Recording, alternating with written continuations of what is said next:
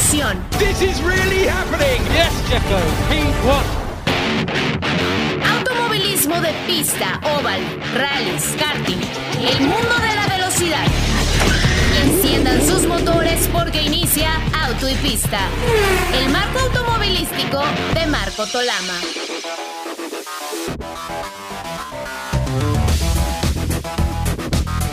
Tal amigos? Qué gusto saludarles. Bienvenidos a una edición más de Auto y Pista.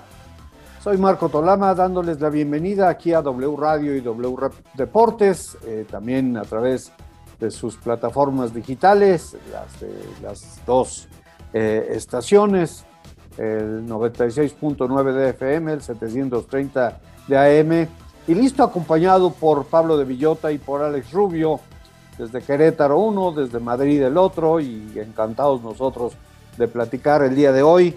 Vamos a tocar temas eh, interesantes, eh, por supuesto, eh, muy fresca la noticia del infortunado fallecimiento del piloto argentino Carlos Reutemann.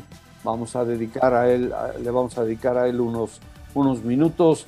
El aniversario 50 del fallecimiento del gran Pedro Rodríguez ahí en este circuito del Nürburgring en Nuremberg, en Alemania. Y también vamos a platicar acerca de ese experimento que decidió hacer o decidieron hacer en la máxima categoría de crear una carrera sprint, de la, de la, de la cual tendremos tres ediciones, si es que es eh, posible por cómo se están dando, la, dando las cosas en esta temporada. Pero bueno, ahí están los temas y doy la bienvenida con mucho gusto a Pablo y a Alex. ¿Qué tal amigos? ¿Cómo, cómo va todo por ahí? La verdad, fíjate, aquí en España, yo no sé en México, pero en España en todo lo que es el círculo de la afición al automovilismo, eh, ha tenido mucho, mucho impacto el fallecimiento de, de Lole, porque no, no, no, sé si os pasaría un poco a, a vosotros que, que bueno, que, nunca hemos tenido pues mucha gente de nuestro país en la Fórmula 1 de forma habitual y en esa época de finales de los, eh, de los años 70, comienzos de los 80, pues eh, Lole para los españoles era un poco pues como, como el nuestro, ¿no? Era, era casi el piloto al, que más, por afinidad, pues, pues casi seguíamos más en España. Y, lo que muchas veces digo, ¿no? Pilotos como Reutemann o Villeneuve, que no tienen títulos mundiales y han dejado un legado en, en el automovilismo impresionante. Muy superior al de otros pilotos que han ganado muchos títulos. Así es, Alex, bienvenido. Mi querido Marco, Pablo, amigos de Auto y Pista, eh, pues nuevamente estamos aquí. No tenemos actividad este fin de semana, pero creo que hay mucho, mucho que comentar.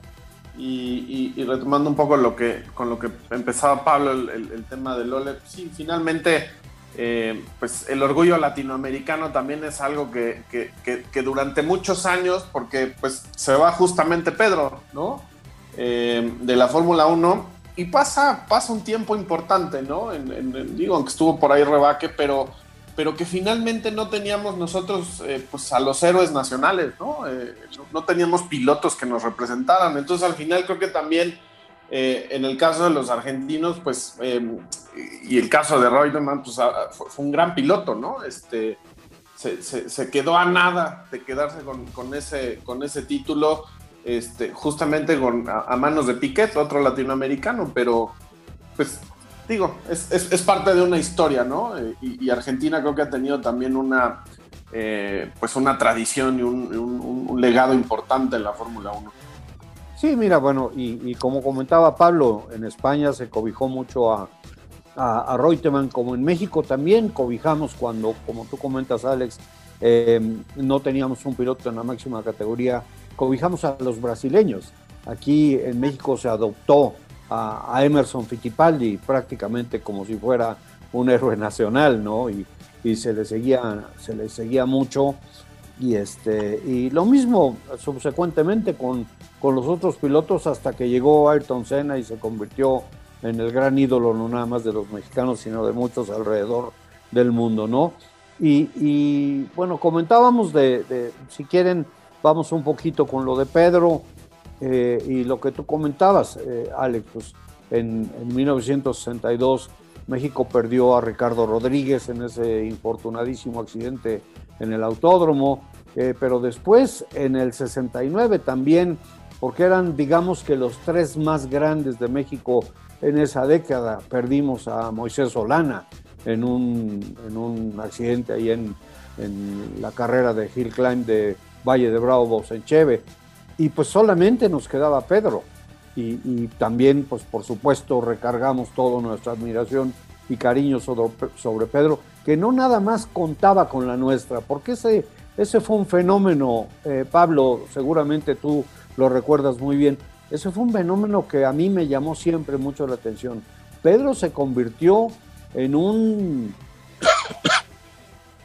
admiradísimo piloto en uno de los mercados más difíciles del planeta, sobre todo para los latinoamericanos, que es Europa. En Europa Pedro era admiradísimo y seguidísimo, ¿no? En Europa y todavía si damos una vuelta a tuerca más en el Reino Unido, que casi es, es, un poco en el sitio ya casi que cuando triunfas y de verdad te ganas su respeto, eh, ya, ya, ya más no, no, no, no puedes conseguir. Yo creo que, en el respeto que le tenían a Pedro y sobre todo en, lo que ha sido posteriormente, porque bueno, pues por desgracia, eh, el mito muchas veces cuando fallece en la pista, pues, pues luego crece y, va eh, buscándose mucho más todavía saber más de esa leyenda. Yo creo que tuvo muchísimo que ver una carrera que fue siempre mítica, que fueron los mil kilómetros de Brands Hatch de 1970 que yo creo que probablemente haya pasado a la historia como una de las mayores demostraciones de pilotaje bajo el agua, con, aquella famosa frase que no sé si fue Chris Amon quien la dijo, eh, que eh, por favor que alguien le diga a Pedro que está lloviendo, porque e, e, era, era, un dominio abrumador. Claro, eso lo haces en, en, una de las catedrales del automovilismo británico, en una, en una prueba eh, tan importante para lo que era la época, porque no olvidemos que en aquella época eh, los Sport prototipos y la Fórmula 1 estaban absolutamente a la par. Entonces, claro, eh, ganarse de esa forma allí el respeto, pues, pues al final yo creo que eso, eso tuvo, tuvo muchísimo que ver. Sí, definitivamente, inclusive uno se puede dar cuenta de, las reseñas que están haciendo algunos de los que escriben en las revistas inglesas que normalmente no son tan amables con, con los pilotos que vienen de otros eh, países y, muchos de ellos se deshacen en, elogios por, por Pedro. Mencionas la carrera de, de 1970 en, en, Hatch, en que fue algo impresionante y que pues, dejó marcada la, la carrera de, de, Pedro pues, prácticamente para siempre, ¿no? Y, y fíjate que en 1971, pues va una anécdota personal, si me lo permiten. Yo estaba ya en, Inglaterra, pues también con el sueño de, seguir los pasos de Fittipaldi en ese entonces, que llegó a la Fórmula Ford y luego a la 3 y creció muy rápido y ya se había convertido en un piloto de Fórmula 1, pero teníamos a Pedro por allá. Y en ese 71 eh, vivía con un par de amigos, Greg McLeish y Lee Gaidos, Em, y, decidimos que, era imposible perderse la carrera de los mil kilómetros BOAC eh, ahí en, en, Brands Hatch. Y pues tomamos camino para, para ir al, al, circuito y para ver a Pedro correr y para ver la carrera. Y precisamente, Pablo, eh, Alex, lo que había sucedido en 1970, pues ya sabemos lo que es la, la afición inglesa, ¿no? Brands Hatch era algo increíble en cuestión de la asistencia de los aficionados. Eso estaba retacado de aficionados, las tribunas llenas. Y bueno, pues ahí pues nos tocó irnos a sentar ahí a una, a una de las tribunas, este, pues no, no, no era lo máximo el lugar, pero, pero se veía muy bien, principalmente porque estábamos en el camino hacia Paddock, ¿no? Que era una de las curvas icónicas de, de Brands Hatch. Y pues como siempre, o como regularmente sucedía, sobre todo en esa época del año, pues empezó a hacer, volvió a ser la lluvia un factor. Y en el arranque también volvió a arrancar Pedro no, no tan adelante, o sea, ahí estaban los Ferrari, estaba, estaba, creo que, si no mal recuerdo, me parece al que le había ganado el año pasado a Dick Elford, en fin, grandes estrellas de la época. Tú nos podrás platicar también un poco de eso, eso Pablo y Alex. Eh, la época en que un piloto de Fórmula 1 corría Fórmula 2 y corría prototipos y corría lo que le pusieras enfrente sin, sin prácticamente ninguna limitante, ¿no? Entonces, bueno, pues arrancaron ahí atrás y,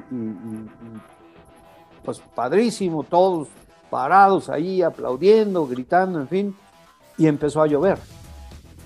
Y por ahí de la segunda vuelta en que empezó a llover, saliendo de la, de la, última curva eh, para la recta ahí en Brands Hatch hacia Paddock, se llama Clearways, lo recuerdo muy bien, em, salió por ahí un auto, no se veía así muy, muy bien, y veías las luces, que empezaba a echar las luces. Bueno, pues es que venía alguien abriéndose paso.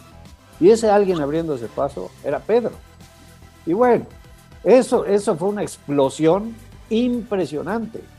De verdad que, que, disfrutable es escucharte, Margo, porque pues el tener esa experiencia tan cercana es, es, realmente fantástica, ¿no? Yo, yo la verdad es que obviamente por, por cuestiones de edad y demás, eh, yo lo que te podría decir es, es, comentar esa carrera de, de Brands Hatch, por supuesto que se convierte en un momento épico y es em, desde el punto de vista de los, de los conocedores y de los que vivieron en algún punto cercano eh, eh, pues las historias y las grandes, eh, los grandes momentos de, de, Pedro. Yo recuerdo amigos que, que, cuando empezaba yo muy chavo, ¿no? que me gustaba el rollo de las carreras y entonces yo decía, no, Cena es el, el mejor piloto manejando en la lluvia. Y me decía, no, estás chavo. Mira, hubo un mexicano, ¿no? Este, que se llamó Pedro Rodríguez y que en una carrera, con una vuelta atrás, logró este, alcanzar y pasarlos a todos y después terminó ganando de una manera magistral, ¿no? Este, imponiendo récords tan pistas como Le Mans, ¿no? Haciendo cosas realmente sensacionales que, que nunca te imaginas, eh, obviamente por, por, la cuestión generacional, eh, pues de qué puedes estar hablando, ¿no? Pero, pero el ojos de gato, que era como, como se, le, se le conocía cariñosamente a Pedro, bueno, pues era, era de esos pilotos que realmente podían marcar una gran diferencia entre un, manejo soberbio en, condiciones de, clima realmente adversos y el resto, ¿no?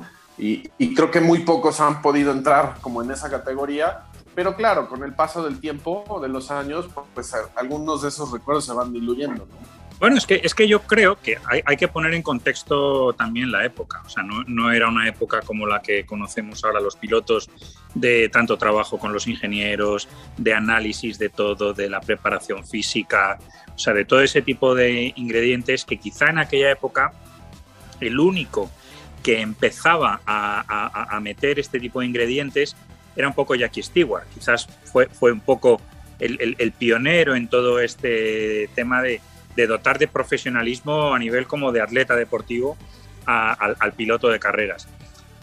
Yo, claro, poniendo ya ese un, poco, eh, ese contexto, eh, a, Pedro, por todo lo que he podido leer y, gente que le vio correr, porque cuando vino la Fórmula 1 por primera vez a España después de muchísimos años, al circuito del Jarama, años 67 eh, no oficial, luego 68 luego ya 70, ahí claro, yo tenía las referencias de, de, mi padre y mis tíos cuando iban un poco ahí al circuito, no había españoles.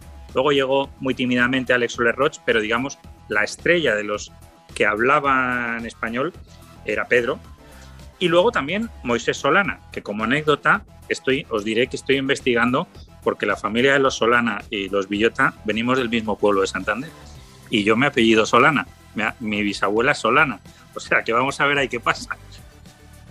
Pero, pero ya os digo, no, no había, no había eh, pilotos españoles y entonces, pues claro, Pedro era en, esa, en esas carreras primeras que llegó la Fórmula 1 Jarama, era pues, pues por así decirlo, la, la, estrella de referencia que teníamos.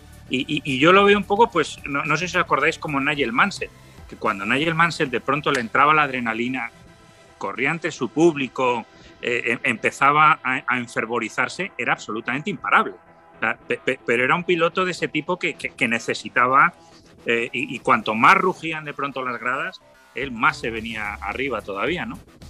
Entonces, pues, pues yo, creo que era un poco así viéndolo con la distancia, pues, pues ese tipo de piloto. Y otra cosa que me llama mucho la atención es eh, eh, pues la, la, mala suerte o lo absurdo de, fallecer en una carrera que realmente era una carrera menor. Una carrera menor y, fuera a lo mejor, digamos, de lo que eran sus verdaderas atribuciones en equipos oficiales en Fórmula 1 o en Sport Prototipos, hay que ponerlo en contexto de la época, claro, porque ahí eh, eh, la forma de entrenar era pues correr allí donde te invitaran y donde te pagaran y donde estuvieras, ¿no? Pero acabas entendiendo un poco por esto lo absurdo que Jim Clark falleciera en una carrera de Fórmula 2, Pedro falleciera en una carrera de Intenserie, o sea, no, no, no en los sitios donde verdaderamente era, era, eran las grandes estrellas, ¿no? Y entonces yo creo que, mm, bueno, pues que desgracias como la de Jim Clark o la de Pedro fue lo que provocó que, ya empezara a dejar de ocurrir eso. Y paulatinamente, en muy poco tiempo, ya solo vimos a pilotos correr en Fórmula 1 y prácticamente no aparecer en otra, en otra especialidad que no fuera eso. Sí, definitivamente, y además, pues sí, eh, en el mismo tema que, tocas eh, eh, el, nombre de Jackie Stewart. Jackie Stewart también fue el piloto que inició una cruzada de, seguridad eh, que hasta la fecha sigue evolucionando, ¿no? Eh, por la pérdida principalmente de, su compañero de equipo al que quería mucho, de François Sever. Eh, él se dio cuenta también pues, de, su vulnerabilidad, como la de todos. creo que por ahí estaba escuchando ahora que que falleció Carlos Reutemann, de lo que se comentaba, ¿no? De que al terminar la temporada podías contar eh, una cantidad grande de, pilotos que habían fallecido en ese año, ¿no? Eh, bueno, Marco, perdóname, fíjate que, en una entrevista que estuve viendo de Carlos Reutemann, él lo sabía en todo el periodo de Carlos Reutemann en Fórmula 1, desde el 71 hasta que se retiró justo a comienzos del 82, fallecieron 18 pilotos en Fórmula 1. Pues, increíble, ¿no? Se dice solo, solo en Fórmula 1, compañeros suyos que él lo decía. Sí, no, bueno, definitivamente, y era una tras otra. Eh, y, además, bueno, pues eh, la verdad de las cosas es que sigue siendo el automovilismo deportivo y, y, así se tiene que ver con ese, con ese grado de responsabilidad. Y ya lo hemos platicado, el automovilismo deportivo es un es muy, pero muy peligroso y el precio más alto, lo hemos comentado, pues es entregar la, vida, ¿no? Eh, hablando hace un momento de, Greg McLeish y de Lee Gaidos, eh, con quienes asistía a esta carrera en 71 de, de Brands Hatch, Lee después pues, estábamos corriendo la Fórmula Ford, murió un domingo en, Mallory Park, en, en, la categoría, cuando estaba lloviendo y se salió y golpeó ahí con un lo que le llaman ellos Marshall Post, que eran lugares de, con, construidos en concreto, concreto donde se subían los, los bandereros. Y, este, y, así, y así pasaba. A mí también me tocó perder eh, amigos, no, no con la regularidad que sucedía en las categorías grandes, pero sí era algo que, que tú sabías que, podía pasar, ¿no? Cuando, cuando falleció Pedro, yo estaba también en Snetterton en una competencia y yo me enteré por el, por el altavoz, ¿no? el, el, hombre que estaba narrando ahí la carrera en el, en el, circuito dijo que se acababa de apagar una estrella. Y bueno, también este, un impacto absoluto y, y, la impresión que te da que toda la gente que estaba a tu alrededor te venía a dar el peso. Caray, pues 50 años ya de, de, ese, de ese episodio, ¿no? Este, ha Tenía yo como cinco cuando estaba en Snetter. pues ya, ahí, ahí también es un poco poner en, tanto en perspectiva como en, contexto también lo que, lo que nos deja también eh, eh, a México, ¿no? Entonces, ¿cuánto tiempo pasó para que pudiéramos tener un piloto en la Fórmula 1 que pudiera ganar, ¿no? Y que hoy eh, en, la cuestión de, a veces hay, quien insiste en hacer comparaciones que yo voy a insistir en que son completamente estériles, ¿no? Absurdas. No, no, no puedes establecer eh, ese comparativo cuando estás hablando justamente de lo que decía ahorita Pablo, ¿no? del recuento de, de, de, Reutemann al final de año de haber perdido a 18 compañeros, ¿no? Eh, a 18 pilotos en esa temporada. Esas condiciones, esa tecnología. Eh, vamos, dejemos de, de, querer hacer esas comparaciones ociosas. Al día de hoy, sí, efectivamente, Pedro y Checo tienen el mismo número de triunfos en la Fórmula 1. Eh, pero vamos, creo que son cosas completamente distintas, ¿no? Eh, y el hecho de tener un piloto tan versátil como los que teníamos en aquella época, eh, de correr en resistencia, de correr en lo que se les ofreciera, ¿no? Este, hoy los contratos de exclusividad, las cuestiones comerciales y por supuesto el tema de la seguridad, pues hace que eso sea inviable. Pero eso me lleva también a darle un reconocimiento adicional a un piloto como Alonso, por ejemplo, ¿no? O sea, es esa, esa posibilidad que ha tenido de correr en resistencia, de correr en rally, de correr eh, en la Fórmula 1, de, correr en la Indy, pues es, es, de los últimos que hemos visto en, tiempos recientes tener esa, esa, eh, pues esa dualidad, ¿no? Eh, en, en, distintas categorías, autos completamente diferentes, pero pues, diferente, son, son épocas distintas, no es comparativo. Sí, los, las épocas de, de las demostraciones de, extraordinaria versatilidad, ¿no?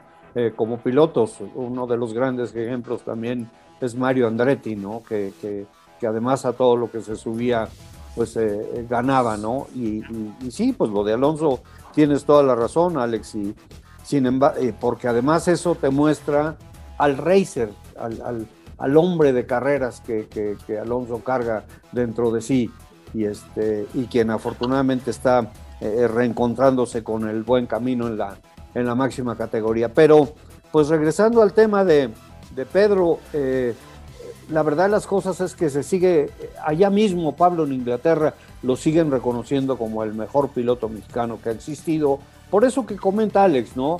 Es un hombre que, pues fue el campeón del mundo en, en, en resistencia eh, después de esa gran victoria en, en las 24 horas de Le Mans con, con eh, Lucien Bianchi en, en 68 en el GT40, que además, por cierto, fue una de las carreras en, en Le Mans que más lluvia tuvo en, en, en el transcurso de su realización.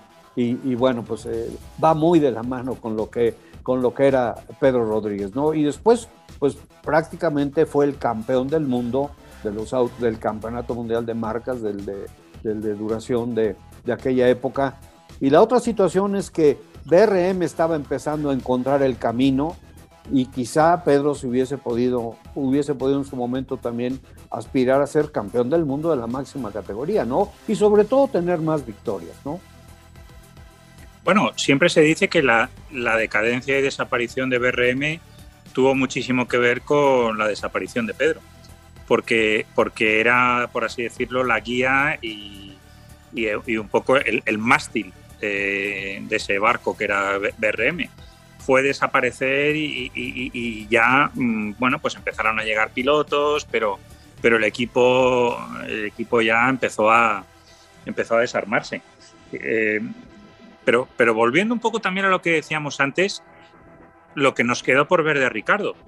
Porque claro, mm, no, nunca pudimos llegar a ver lo, lo que verdaderamente apuntaba Ricardo que cuando yo todos los años que estuve ahí en Ferrari, me comentaba el editor, que no sé si le conocerás, seguramente que sí, Marco, Antonio Guini, que es como el editor de, de la revista Ferrari de esta histórica, que es como el, gran eh, historiador y cronista de toda la historia de Ferrari, hablaba maravillas de Ricardo y el comendatore tenía como en una estima a Ricardo impresionante. Y no llegamos realmente a saber lo que hubiera podido llegar a ser? Bueno, pues porque justamente yo coincido tanto con lo que dice Alex. No, no, no es nada comparable, ninguna época que puedas compararlo con lo de ahora, porque es que se corrían la mitad de grandes premios de lo que se corren ahora. Y con, con esa tasa de, pilotos fallecidos, vamos, es impensable carreras como la de Luis Hamilton, Fernando Alonso, eh, Kimi Raikkonen, que llevan casi dos décadas corriendo Fórmula 1 era impensable. Las carreras duraban 7, 8, 10 años a lo máximo. por todas estas circunstancias, también se llegaba un poco más tarde. Y, el propio Reutemann, es que el propio Reutemann se dice, ah, no, es que no fue nunca campeón. Bueno, claro, es que para empezar debutó en Fórmula 1 con 31 años. Que claro. ¿Y por qué debutó con 31 años? Pues porque las circunstancias hasta que el Automóvil Club Argentino consiguió sacar el, dinero para llevarlos a Europa. Claro, eh, pues, pues todas esas cosas pasan. Por cierto, ahora que hablabas también de esto de, la versatilidad de los pilotos, Reutemann, si no me equivoco, eh, corregirme, creo que es el único piloto de la historia que ha conseguido podium en Mundial de Sport Prototipos, Mundial de Rallys y Fórmula 1, porque consiguió podium dos veces en, el rally del Mundial de Argentina, 81 y 85, si no me equivoco. Y luego, no sé, en prototipos pues, creo que también ha, conseguido algún podium, también lo tengo ahí en la memoria, no, no sé muy bien. O sea, es, otra cosa, no, no, es nada comparable a, lo que puede ser eh, esta época. Cada uno con lo suyo, por supuesto, y hay que respetarlo mucho y, y sí, eh, no hacer esas odiosas comparaciones. No, vamos rápidamente a nuestra pausa de medio programa y continuamos. Gracias por estar con nosotros aquí el día de hoy en Auto y Pista. Seis mexicanos han participado en la Fórmula 1, pero solo Checo Pérez y Pedro Rodríguez han conseguido ganar un gran premio. Toda la información de la Fórmula 1 en Auto y Pista. Auto y Pista, el mundo de la velocidad. Listo, bueno, pues eh, estamos de regreso y, pues eh, eh, el tema de tanto de Pedro como de Carlos es un tema extensísimo, como lo son todos los temas del automovilismo deportivo y de la, de la Fórmula 1, pero bueno, pues eh, ya eh, camino a, cerrar, eh, yo les, les platico que en 1976, que estaba participando allí en, en Alemania en una fórmula que era la, el paso siguiente de la famosa Fórmula B, que era la Super B, y este, me tocó ir precisamente al Nürburgring y, igualmente, ¿no? Con la gente con la que estaba teniendo relación entonces, eh, pues me recordaron y, recordaban cuando andábamos por ahí a Pedro porque su, ese recuerdo, eso, Pedro permanece en la memoria de, de, muchísima gente y eso pues es para nosotros que estamos en este deporte y somos mexicanos súper satisfactorio. Eh, y lo que tú comentas, eh, Pablo, eh, la verdad es que sí fue una verdadera lástima que, tuviera este accidente en ese circuito. él mismo había pedido, porque era tan taquillero que los organizadores de esa competencia, que eran 200 millas, pues siempre querían tenerlo ahí, porque sabían que era, iba a ser un éxito económico para ellos y el año anterior había corrido, eh, si mal no recuerdo, lo, estuve leyendo, un Porsche 908 que no era ni con mucho un auto tan competitivo contra los March y los Ferrari de la época, por cuestión de potencia, en fin. Eh, sin embargo, bueno, pues la, omnipresente lluvia siempre ayudó un poquito a que, a que tuviera el mejor resultado posible y él mismo, al despedirse del organizador de esa carrera en 1970 le dijo que para el año que entra le consiguieran un mejor auto y se lo consiguieron, ¿no? Eh, y, con, su amigo, eh, si mal no recuerdo, fue Herbert Müller. Exactamente. El que, le dio el Ferrari 512 y bueno, eh, y además iba ganando la carrera, en fin, pero, pero bueno, pues en el momento en que él tuvo ese accidente, entró al panteón de los más grandes, eh, su memoria quedará en nosotros durante mucho, mucho tiempo. Y también, bueno, pues eh, nos quedamos, como tú comentabas, Alex, también sin piloto de Fórmula 1, mucho, pero, pero mucho tiempo, eh, y, no la veíamos hasta que llegó Héctor Rebaque con, con el tema de que pues cualquiera que hubiese llegado en ese momento eh, iba a ser comparado con, con, Pedro, inevitable, ¿no? Y me parece de repente injusto que de Héctor Rebaque se esperaran cosas que por cómo llegó y a dónde llegó y cómo se desarrolló su carrera en la máxima categoría, pues no era posible que, pudiera hacer algunas de las cosas que, hizo Pedro. Sin embargo, tampoco lo hizo tan mal, ¿no, Pablo? Porque inclusive en determinado momento cuando fue coequipero de, de Nelson Piquet en Brabham, tuvo muy buenos resultados, ¿no? Y este y sin embargo, pues ya era pues la parte final de, su carrera como piloto de Fórmula 1. Pero sí nos quedamos durante mucho, mucho tiempo sin un gran representante. Nosotros en la familia vivimos muy de cerca toda la progresión de Héctor Rebaque, porque la gente que gestionaba el equipo de Héctor era la misma que gestionaba el Fórmula 1 de, mi tío Emilio. Era Giuseppe Risi y Ann Dawson, y, entonces, claro, toda la historia de Héctor eh, eh, iba muy en paralelo a, la de Emilio. Y entonces, bueno, pues era, era alguien eh, que, regularmente se mencionaba en casa. Y yo recuerdo a, mi propio Emilio, mi tío, que comentaba que el principal problema que tenía Héctor es que no tenía alguien que le defendiera. Es decir, era alguien más joven que él, eh, él ya tenía algunos años más, entonces claro, decía, es, es, un chiquito mexicano que no tiene, y, además lo, decía así, no, no tiene un Doberman a su lado que de verdad defienda sus intereses y, se pelee con los equipos, porque claro, ya sabemos lo que es el estanque de tiburones de la Fórmula 1. Entonces, pues, bueno, pues, pues Inglaterra ahí en ese momento, pues con los equipos estos, eh, sea Bernie Eccleston, eh, sea John McDonald con Ram Racing, o sea, con lo que fuera, cuando vienes de fuera de ese mundo eh, es muy, muy difícil que no te hagan una jugada fea. Y al final, pues, pues Héctor, yo creo que no disfrutó de, ese coche en igualdad de condiciones a, a, la, de Nelson Piquet. El coche siempre era un equipo absolutamente centrado en Nelson. Eh, entonces, claro, eso lo hace muy, muy, muy difícil, pero sí que se vio que cuando Héctor encontró el coche a su gusto, era un piloto que rodaba al ritmo de Nelson.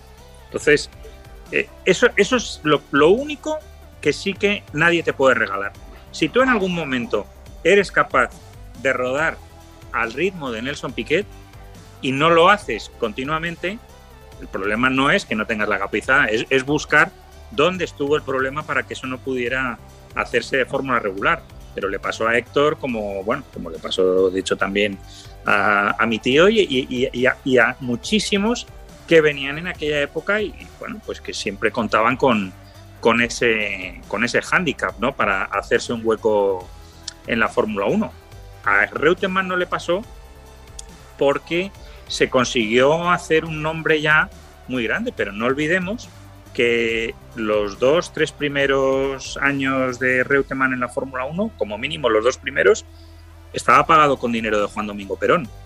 Luego ya, claro, eh, empezaron a ver Bernie Eccleston particularmente, oye, este chiquito argentino, qué bueno es, y, entonces ya, pues, pues lo puso. Pero luego Bernie Eccleston fichó a Carlos Pace, que venía con lo mismo, venía con una bolsa de dinero de Brasil, y luego de pronto ya pues tienes ojo, pero a Héctor no le dejaron ese tiempo que sí que hubiera necesitado para, para demostrar que él también podía, podía estar ahí.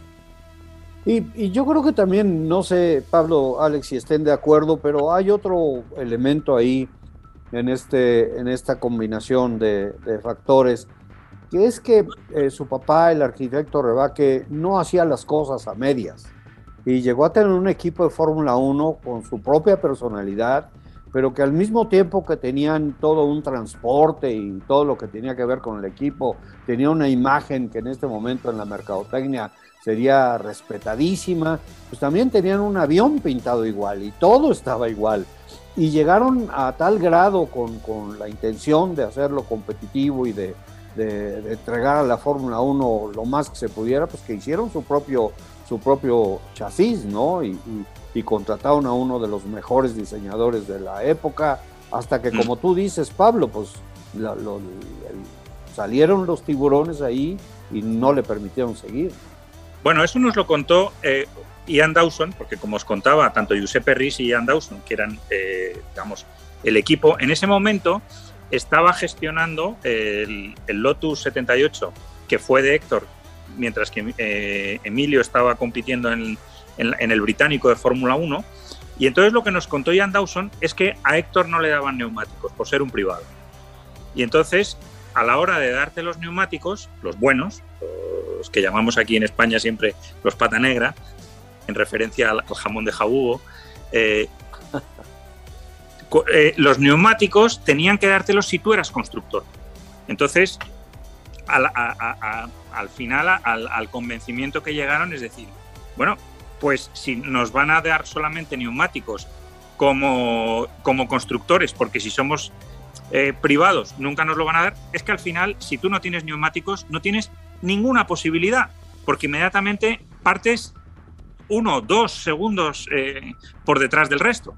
Con lo cual, pues eh, claro, tomaron la referencia del Lotus 79, que era el coche que tenía Héctor para competir como privado, y entonces decidieron básicamente, bueno, sí, creo que era eh, Joe Faldrich, creo que era el que lo hizo, básicamente fue eh, sobre el sobre el Lotus 79 que tenía Héctor, construir un nuevo coche que era casi, casi igual, pero, pero bueno, eh, era coche propio, a fin de cuentas.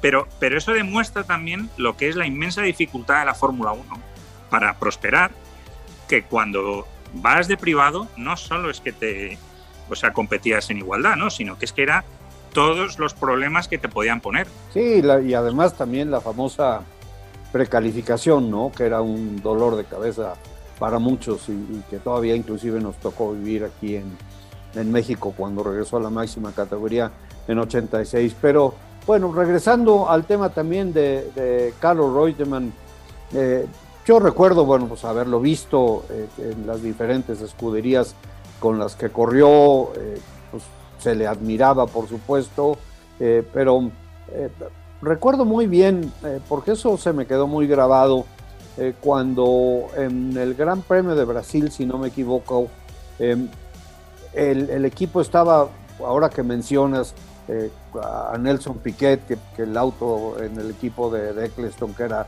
el Brabham, pues era el que tenía todo, ¿no? Pues también en esa época en el Williams el que tenía todo era Alan Jones. Y, recuerdo que eh, Carlos Reutemann se fue a la cabeza de la competencia y que en el equipo empezaron a mostrarle un pizarrón en el que decía que dejara pasar a Jones. Y Carlos, sí, precisamente dijo, no esta vez, discúlpenme.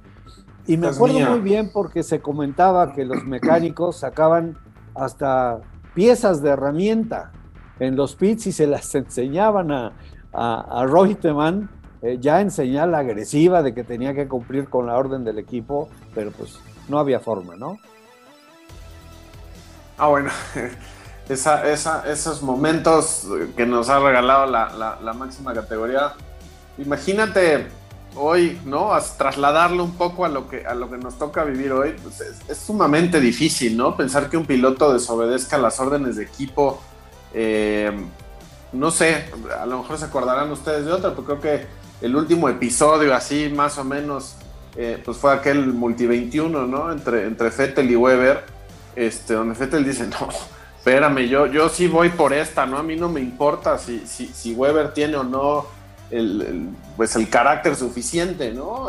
Aquella época era realmente fantástica, pero ya existían las órdenes de equipo y era claramente, a veces como dice Pablo, la diferencia es el timing, ¿no? O sea, es cuántos pilotos no, no pudieron en algún momento eh, pasar a la historia de una manera diferente, eh, si no fuera justamente por, por, esos, por esos momentos o por ese favoritismo que se tuvo sobre algunos, ¿no?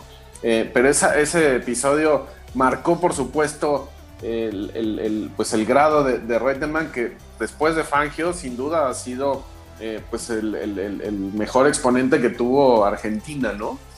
Sí, bueno, pero además, eh, Pablo, estarás de acuerdo, esto ha existido siempre, vaya, hmm. desde el todopoderoso equipo Mercedes de aquellas épocas de la guerra, ¿no? Con, eh, con los pilotos alemanes y con un británico que llegó ahí eh, Dick Seaman, que, tuvo que haber sido una gran estrella y nunca se, se pudo eh, eh, concretar esa, esa gran esa gran promesa. Y después, bueno, pues ya vinieron situaciones hasta prácticamente ridículas en las que infortunadamente se veía involucrada Ferrari, ¿no? Donde todo el mundo sabe que había, ha habido un 1 y un 2.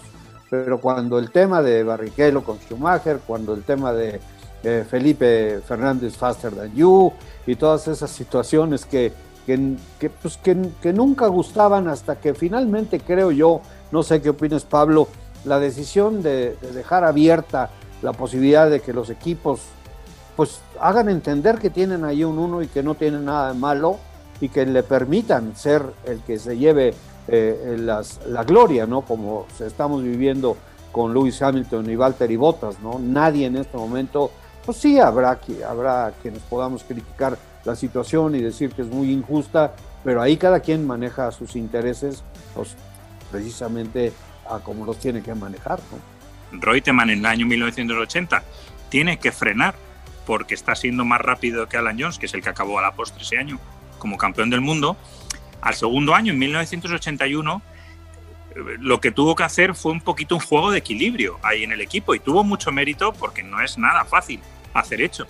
Ah, el, que en ese momento eh, intentara mantener un poquito un cierto equilibrio, no creo en ningún momento que Williams, en ningún caso, tratara de perjudicar a Reutemann.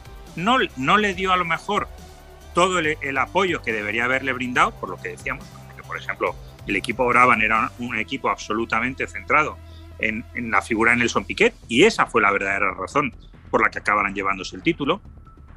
Pero hay que también tener en cuenta, claro, que tienes en, el otro asiento un piloto al que no le estás dando ni siquiera el mismo material que Sector Rebaque, cuando aquí estás hablando con el que fue campeón del mundo el año pasado y estás teniendo que lidiar una, una situación muy delicada con un Carlos Reutemann ya con 40 años. Y claro, que Carlos Reutemann en ese momento decía, oye, si yo no soy campeón del mundo ahora este año, ¿cuándo lo voy a ser? Con lo cual, pues también tenía un poco eh, sus razones y sus motivos. Y hay una cosa que a mí siempre me encantó y yo creo que dice mucho del Carlos Reutemann persona, que nunca quiso buscar culpables, nunca eh, habló con rencor de aquello, nunca eh, trató de ensuciar el nombre del equipo, como que ni quejarse. Claro, es una diferencia muy llamativa Ahora, cuando ves algunas, y no vamos a poner nombres, pero todos nos imaginamos de quién hablamos, que en cuanto las cosas se tuercen un poquito, inmediatamente vienen las quejas al de los neumáticos, al del equipo, al todo, y Carlos Reutemann no puso ningún, ninguna queja ni ninguna culpa hecho a nadie, simplemente dijo, oye, yo tengo que estar agradecido porque a fin de cuentas yo era un chiquito que estaba ahí en una granja en Argentina y ahora soy un piloto de Fórmula 1 y oye, eh, pues lo mismo que decíamos antes, ha fallecido mucha gente durante todos estos años y yo estoy aquí de una pieza. Eso es tener clase, eso es, es lo que demuestra una persona muchas veces de decir qué que, categoría humana tiene, tiene este deportista, ¿no? Clase, esa es, esa es la palabra eh, perfecta para describirlo como piloto, y como ser humano de primera clase, eh, Carlos eh, Reutemann. Y bueno, pues eh, qué pena, qué pena que haya fallecido, ya era otra cosa, ya un hombre que se dedicó a la política con esa inteligencia, también con esa forma de ser, pues también se ganó a todos, hasta donde yo tengo entendido y, lo miraban inclusive como, como posible presidente de su país, pero bueno, pues Finalmente ya, ya nada de eso pudo hacer. Eh, descanse en paz. Eh, Reutemann y, el recuerdo de, Pedro Rodríguez estará, por supuesto, siempre entre nosotros. Y vamos a cambiar eh, un poquito de tema antes de que se nos termine el tiempo, porque el cronómetro aquí también este, marca la pauta, ¿no? Y este, viene la carrera. Más, Estamos en Q3. Exacto, estamos en Q3. Y este, viene, viene este gran experimento de la máxima categoría, a unos gusta, a otros no, otros dicen que es el futuro, otros que, que va a dejar en ridículo a la Fórmula 1, que va a ser una catástrofe. ¿Qué opinas, Pablo? ¿Qué opinas, Alex, eh, de, esta, de esta carrera sprint eh, que, que, tiene características que, que muchos, inclusive varios de los pilotos dicen que, pues que, van a hacer que no funcione el, experimento. Pues creo que vamos en, algún sentido pues a coincidir, ¿no? Este, de repente eh, sentimos que cualquier alteración o cambio como que nos cuesta trabajo asimilarlo y, entender exactamente el para qué o el por qué. Eh, yo también me declaro eh, como Pablo, no me gusta del todo la idea, pero me, me, causa a lo mejor hasta morbo, ¿no? Este, ver cómo, cómo va a funcionar esta dinámica pues con estos cambios. Lo que no estoy muy seguro y es a veces eh, el, querer elevar el, eh, digamos, la, expectativa o la atención eh, que, genera el fin de semana de carrera. De repente siento que los espacios están demasiado abiertos entre lo que ocurre en una práctica, la calificación, la siguiente práctica y, la carrera sprint. de repente a veces esos espacios muertos, no sé qué tan tan factible sea de estarle siguiendo, dándole una cobertura eh, como un aficionado normal, ¿no? Que de alguna manera a lo mejor no tienes tanto, tanto seguimiento de lo que ocurre el viernes, eh, pero pues ahora vas a tener una calificación ahí, ¿no? Lo que sería la práctica libre 2. Y luego el sábado, pues a lo mejor te, saltas la 3, pero te, vas directo a la Cali y ves qué pasa. Eso, eso tengo como un poco mis, mis dudas de cómo va a funcionar si realmente a la, máxima categoría eso le va a ayudar a incrementar la, audiencia, ¿no? Que es también algo que, de alguna manera se está buscando. Será interesante, démosle ese, beneficio de la duda, ese voto de confianza. Eh, me parece que el escenario va a ser eh, importante, ¿no? Eh, idóneo para que una situación así se haya presentado. Silverstone siempre ofrece un atractivo adicional sobre muchas otras fechas del calendario, así que habrá que esperar. Bueno, mira, y el trabajo para los sufridos mecánicos, que yo creo que se les va, se les va a poner muy bueno. Se nos ha terminado el tiempo, mira, no sé si me permiten, yo me quedaría también con el comentario de un conocedor eh, del automovilismo, un hombre que escribe, un hombre que, narra, un hombre que conoce, que dice, y, y, estoy de acuerdo con él, que en este momento, si va a haber la carrera sprint, la dejen dejen a los pilotos solos. Que no se metan los ingenieros a querer dictar lo que tengan que hacer. Que los dejen acabarse los frenos, acabarse las llantas, acabarse el combustible, acabarse ellos mismos físicamente. Que los dejen correr y que dejen a la carrera sprint eh, con todos los elementos que son la esencia de la máxima categoría no, no nos da tiempo de que me contestes, Pablo. Este, Alex, no sé qué, les parezca. Pues, si me hacen así, considero que no estoy tan mal. Si me hacen así, pues entonces ya me quedaré con este tema, pero, pero que salgan y que le den con todo y que conviertan al sprint en lo que es un sprint, ¿no? Oigan, pues Pablo, muchísimas gracias. Eh, Alex, muchísimas gracias. Y a todos nuestros amigos miles, miles y miles y miles, muchísimas gracias por habernos acompañado el día de hoy en esta edición de Autipista. Y les invitamos para que el próximo domingo nos acompañen en la siguiente a Alex Rubio, a Pablo de Villota y a su servidor Marco Tolano. Gracias, gracias por acompañarnos el día de hoy. Hemos cruzado la meta. Auto el marco automovilístico de Marco Tolama.